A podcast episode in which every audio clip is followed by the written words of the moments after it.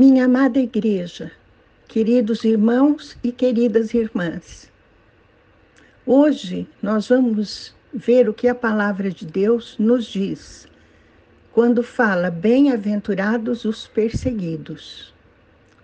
Parece um, um contrassenso, não é, irmãos e irmãs? Porque como podem ser felizes aqueles que são perseguidos? Vamos ver o que nos diz a palavra de Deus em Mateus 5, 10 a 12. Bem-aventurados os que sofrem perseguição por causa da justiça, porque deles é o reino dos céus. Bem-aventurados sois vós quando vos insultarem e perseguirem e mentindo disserem todo o mal contra vós por minha causa.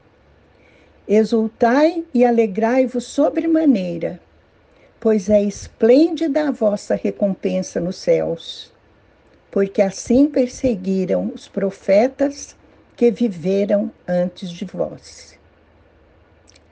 Então, a Bíblia está repleta de, de textos em que são relatadas perseguições, né? Daqueles que praticam a justiça. Lembram-se do que é justiça? Pleno acordo do coração e da mente com a vontade de Deus. Então, aqueles que praticam a vontade de Deus são perseguidos. E aqui Jesus diz que são bem-aventurados, quer dizer, são felizes os que sofrem perseguição porque deles é o reino dos céus. Então, o reino dos céus pertence aos perseguidos. E mais do que isso, Jesus ainda diz: vocês são felizes quando vocês forem insultados e perseguidos, quando falarem mal de vocês por minha causa. Vocês têm que exultar e alegrar-se sobremaneira porque a recompensa que vocês terão nos céus é esplêndida. Da mesma forma perseguiram os profetas que viveram antes de vós. Pai querido, esta é a tua palavra. Dai-nos a graça de entendê-la em profundidade e também a graça de nos alegrarmos quando somos perseguidos por causa da justiça. Te pedimos em nome de Jesus. Amém. Tiago 5,11 diz o seguinte: Eis que consideramos bem-aventurados todos quantos demonstraram fé ao atravessar muitas aflições.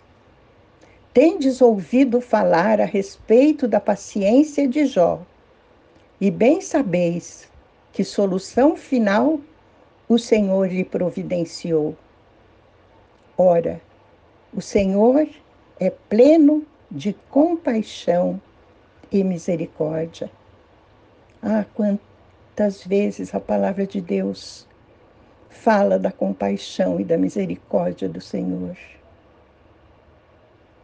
E também fala dos heróis da fé, que atravessaram muitas e inúmeras aflições, a começar do, do pai Abraão, né?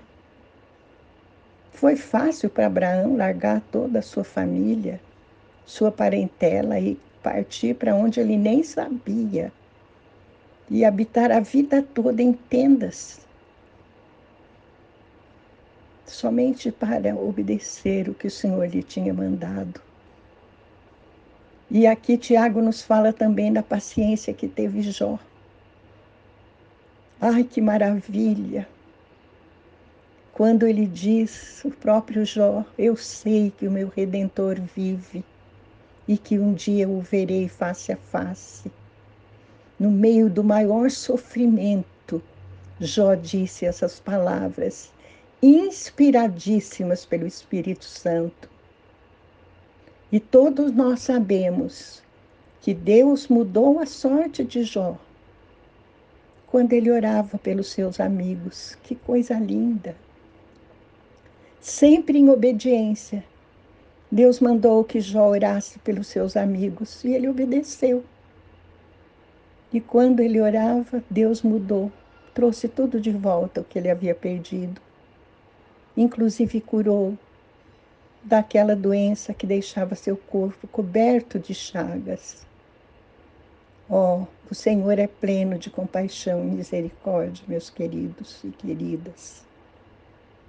1 Pedro 3,14 traz o seguinte: Todavia, ainda que venhais a sofrer, porque viveis em justiça, sereis felizes. Não vos atemorizeis, portanto, por causa de ameaças, nem mesmo vos alarmeis. Pedro diz isso, meus queridos irmãos e irmãs, porque o povo de Deus, aqueles que pertencem à família de Deus, ao corpo de Cristo, desfrutam de uma contínua e duradoura paz que não traz nenhum alarme.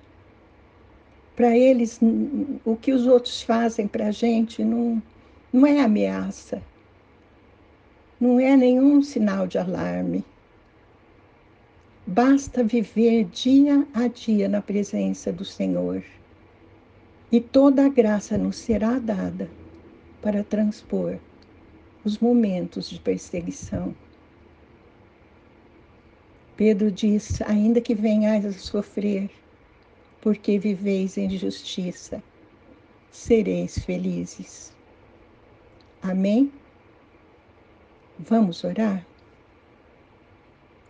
Pai querido, te agradecemos por tua palavra, por tua tremenda palavra, Pai, que nos, é, que nos ensina a viver felizes e tranquilos e confiados em Ti, mesmo no meio da maior tribulação, da maior perseguição.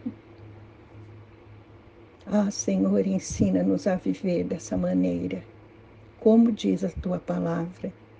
Te pedimos em nome de Jesus. Amém.